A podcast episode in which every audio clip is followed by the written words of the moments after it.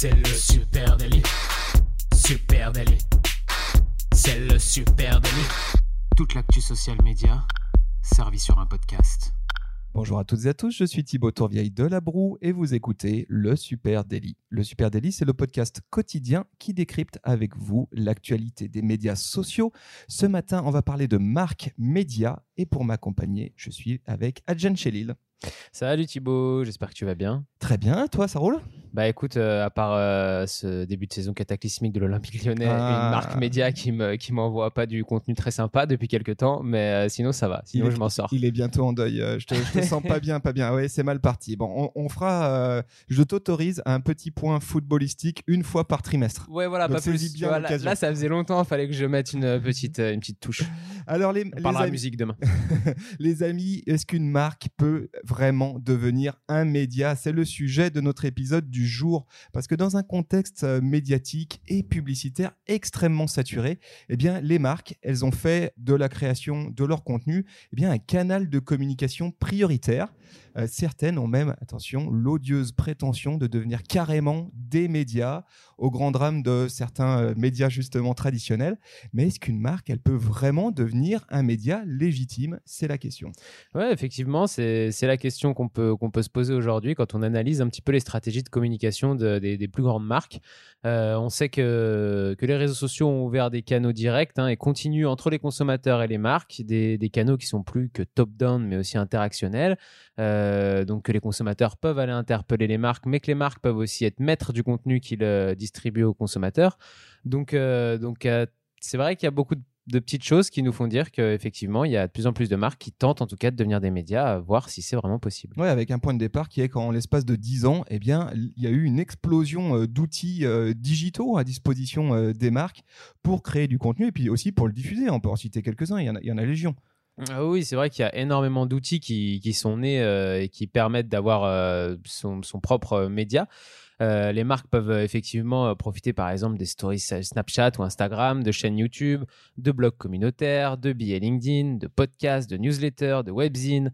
Enfin, il y a tout un tas de supports et de nouveaux supports qui sont en place depuis une dizaine d'années qui permettent effectivement aux marques de diffuser leur propre contenu. Voilà, et donc du coup, elles sont forcément bien, de plus en plus nombreuses à créer leurs propres médias, créer leur propre contenu, euh, plus qu'uniquement à investir exclusivement, comme c'était pouvait être le cas avant, dans de l'achat d'espaces publicitaires, euh, en presse écrite, en télé, euh, en ligne, etc. C'est peut-être d'ailleurs pour ça que les médias traditionnels râlent. hein. Il y a peut-être un lien. Ah bah oui, oui c'est sûr qu'il y a un lien. Et puis, en fait, effectivement, devenir un média comme ça pour une marque, c'est ne plus passer par le prisme des journalistes. Il n'y a plus d'intermédiaire. La, la ligne est directe entre le service euh, marketing et communication d'une marque et euh, les, consommateurs. Donc, euh, il n'y a plus besoin de, enfin, plus besoin entre guillemets, hein, la plupart des marques le font toujours, mais d'aller envahir les consommateurs de publicité redondante, mais plutôt de les amener à, à considérer la marque comme utile, divertissante, intéressante, construire ce qu'on pourrait appeler une love brand au final. Ouais, tu as raison. Alors, avant de, avant de continuer sur cette logique de marque média et de brand content, ce qu'il faut quand même dire, c'est que la publicité native, ce n'est pas du brand content. J'insiste là-dessus parce que bien souvent, euh, il y a une sorte de confusion qui est faite et c'est vrai que le lien un peu complexe qu'entretiennent les marques avec euh, notamment les nouveaux euh, médias pure player ben, brouille un peu les pistes. Alors, je, je vais te donner un exemple concret. Allons-y. Euh, cette fameuse vidéo sur laquelle tu es peut-être tombé de Combini. Euh, qui produit une vidéo pour la marque de glace Agendas euh, et on ne sait pas trop où on est. C'est-à-dire, c'est quoi? Je suis sur un nouveau média, c'est Combini. Déjà, est-ce que c'est un média euh, légitime, tradit, etc. Et puis ensuite, j'ai un truc qui ressemble à un reportage, mais qui en fait est clairement un contenu produit pour le compte d'une marque. Et c'est vrai que là, fran- franchement, il y a un peu confusion des genres. Et ça, les amis, eh ben, c'est pas du brand content, c'est ce qu'on appelle de la publicité native. Oui, c'est même au final presque une sponsorisation d'une marque euh, sur le contenu d'un média. Et au final, ça ressemble beaucoup au fonctionnement des médias traditionnels d'avant, c'est-à-dire euh, quand euh, les médias achetaient des pages de publicité au milieu des reportages que vous pouvez trouver dans les journaux ou, à la télévision. Et, d'ailleurs, c'est pour ça que tu parlais tout à l'heure des médias traditionnels qui, qui se plaignent un petit peu de, des, des- des marques qui veulent devenir leurs propres médias. C'est aussi parce que comme les marques deviennent leurs propres médias, elles achètent moins en moins d'espace publicitaire dans les médias. Médias. Donc, euh, petit à petit, les revenus sont en baisse aussi dans les médias traditionnels. Voilà, soyons clairs, Agendas, en, en faisant produire ce type de contenu, ne devient pas une marque média, pas du tout. C'est du publi reportage, c'est de la publicité native. Ça, ça vraisemble, c'est une marque Agendas qui achète les services hein, de production, puis aussi et surtout l'audience d'un média pour raconter son histoire de marque. C'est très très différent d'une marque qui chercherait à travailler et à créer sa propre audience, et c'est là où se situe ce qu'on appelle la marque média. Donc euh, c'est un gros distinguo qui me semblait important de préciser. Oui, tu as raison. Et je pense qu'il faut parler du contenu pour bien comprendre ce qu'est euh, ce qu'est une marque média. Effectivement, euh, entre le contenu de marque natif ou le contenu euh, de marque qui sponsorise des reportages comme là avec Agendas et le brand content, le, le- le vrai contenu de, de marque qui, qui amène une plus-value, qui fait que vous, êtes, vous devenez un média, il y a une grande différence, Ouais, effectivement. et, et donc tu parles de brand content, ça c'est intéressant parce que contrairement, on imagine que le brand content c'est un truc qui a moins de 10 ans, qui a été créé à l'ère du digital, mais en fait pas, Pas du, du tout. hein. Euh, on a quand même des exemples assez notables et qui datent. Le premier dont je voudrais parler, c'est euh, John Deere. John Deere et son magazine The Furrow, le sillon en anglais. Ben là, on a carrément la naissance de la première marque média. hein. Euh, on est en 1895 et c'est le tout premier Ouais, cas de marque qui crée un média. En gros, John Deere, cette marque de tracteur, tu vois, avec le vert. Ouais, je vois. eh bien, il lance un magazine qui est destiné aux clients. Le client, eh ben, c'est les agriculteurs sur les meilleures méthodes à appliquer pour optimiser leur travail et leur récolte. Euh, voilà, ça c'est clairement un premier exemple. Et c'est euh, aujourd'hui le magazine existe encore d'ailleurs. C'est assez, assez cool. Euh, et puis on pourrait parler évidemment du guide Michelin. Bien sûr, on a un autre hein, que tout le monde connaît, c'est le guide Michelin. dès 1900, donc on était encore loin des réseaux sociaux, effectivement. Michelin crée son propre brand content et, à l'époque, du coup, le vendeur de pneumatiques cherche à mettre en avant une des valeurs qui est défendue par la marque. Parce que être un média et créer du brand content, c'est créer du- du contenu de marque qui, euh, qui reflète les valeurs de la marque et l'identité de la marque. Et là, la valeur défendue par Michelin, c'est la mobilité. Et donc, euh, Michelin sort le fameux guide Michelin euh, en distribution gratuite, donc dans, dans toute la France, avec tout un tas d'adresses pour trouver par exemple du carburant, bah, des restaurants, hein, comme on connaît euh, maintenant, euh, des lieux à visiter, et on retrouve aussi des plans de certaines villes françaises à l'intérieur. Le but, amener euh, de la valeur ajoutée à n'importe qui qui aimerait pouvoir se déplacer, qui aimerait donc avoir une voiture, et qui dit avoir une voiture, acheter des pneus, donc Michelin. Voilà. Et aujourd'hui, puisqu'on parle de légitimité de marque à devenir un média, on peut quand même pas difficilement imaginer plus légitime que le guide Michelin en matière de médias gastronomiques. hein. Donc, comme quoi, bah oui, on peut être une marque et être légitime en tant que média. Alors, qu'est-ce qu'il faut pour une marque pour devenir un média crédible Tu as commencé à donner des pistes là-dessus. Bah, il ne s'agit pas uniquement euh, de s'approprier les codes du journalisme, c'est-à-dire de faire un guide parce que c'est ce que fait un journaliste, ou de faire un magazine parce que c'est ce que fait les médias traditionnels. C'est pas euh, vraiment euh, ça. Et surtout, il s'agit de pas vendre sa camelote. Ça, c'est quand même le gros enjeu. Si je suis là pour vendre ma camelote, eh ben c'est pas du média, c'est du c'est de la pub, c'est un catalogue publicitaire. Un bon brand content, il doit apporter du sens, tu l'as dit, de l'utilité, ça c'est quand même prioritaire. Et puis créer du lien.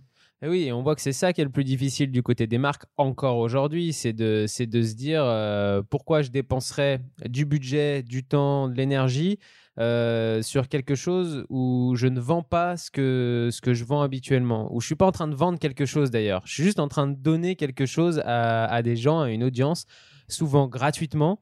Et, euh, et tout ça parce qu'on me dit qu'il faut que je crée du lien avec, avec ces personnes-là qui, si ça se trouve, pour l'instant, ne consomment même pas les produits que, que j'ai à offrir.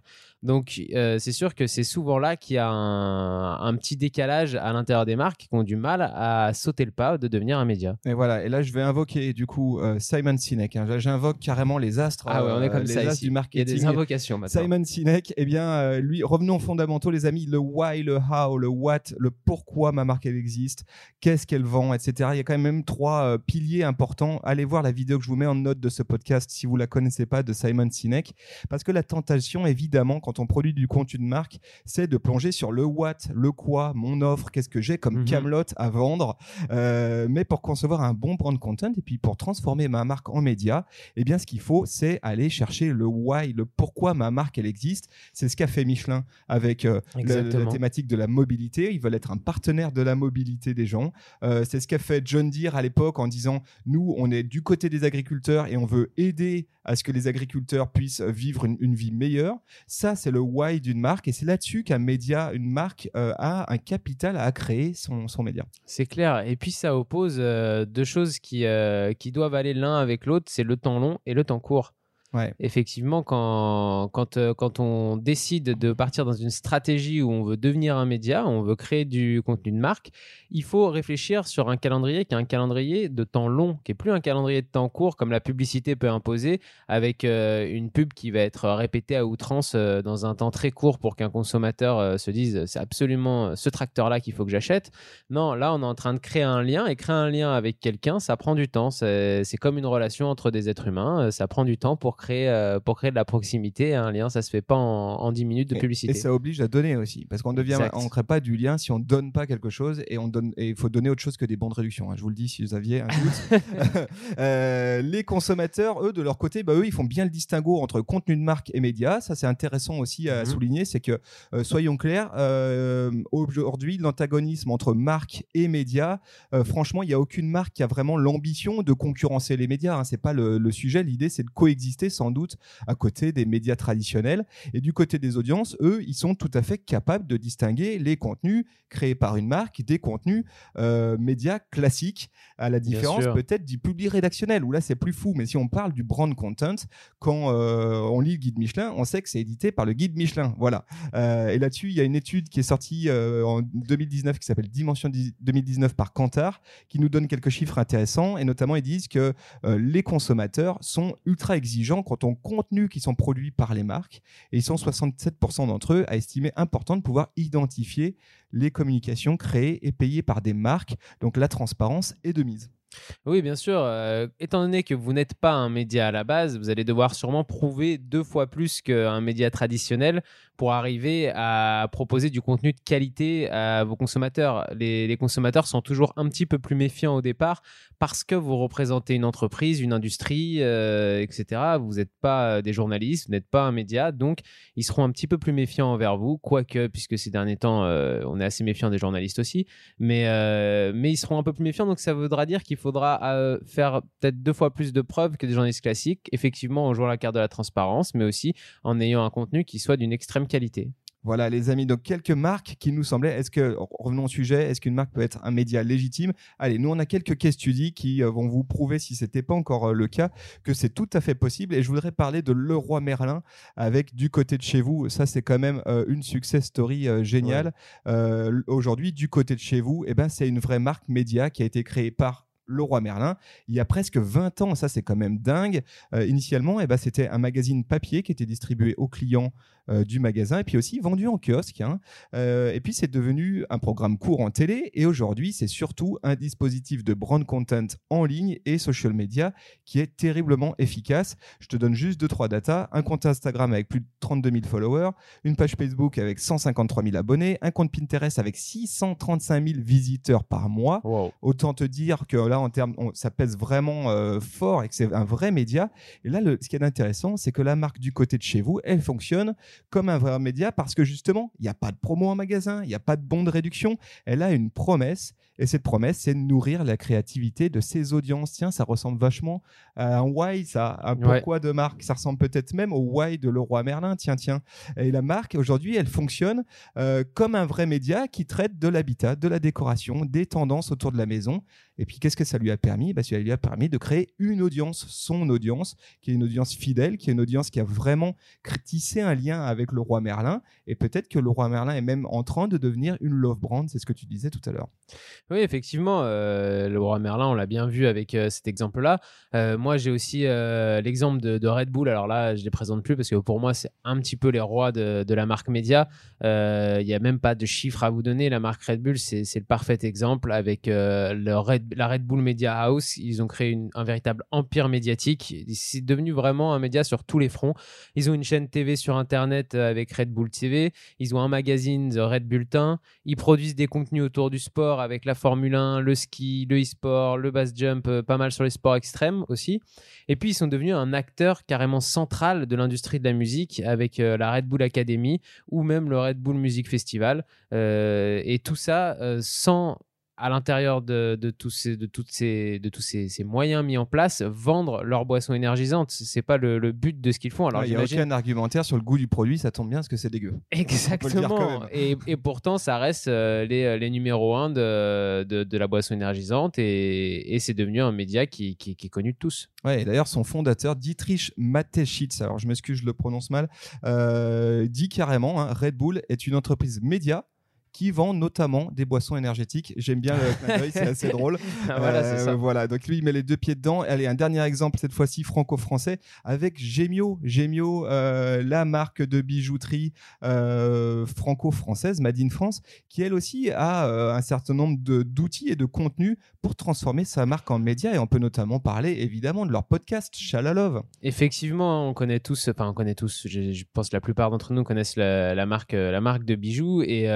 euh, et donc, ils ont créé un podcast, mais non pas pour vendre des bijoux dans leur podcast, mais plutôt pour parler d'amour.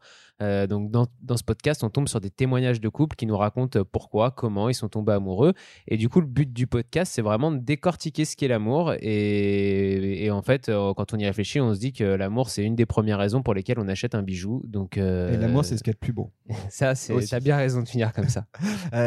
voilà, et là encore, on en revient au why. Donc, les amis, bah vous aurez compris le, le, le sujet. Si votre marque euh, souhaite se transformer en média et pour qu'elle soit réellement euh, légitime, oubliez le what, pensez au why, pensez à vos valeurs de marque, pourquoi vous le faites. Et là, il y a un territoire d'expression qui s'ouvre, et puis aussi un lieu où vous allez pouvoir créer du lien avec vos audiences. Voilà ce qu'on pouvait se dire ce matin.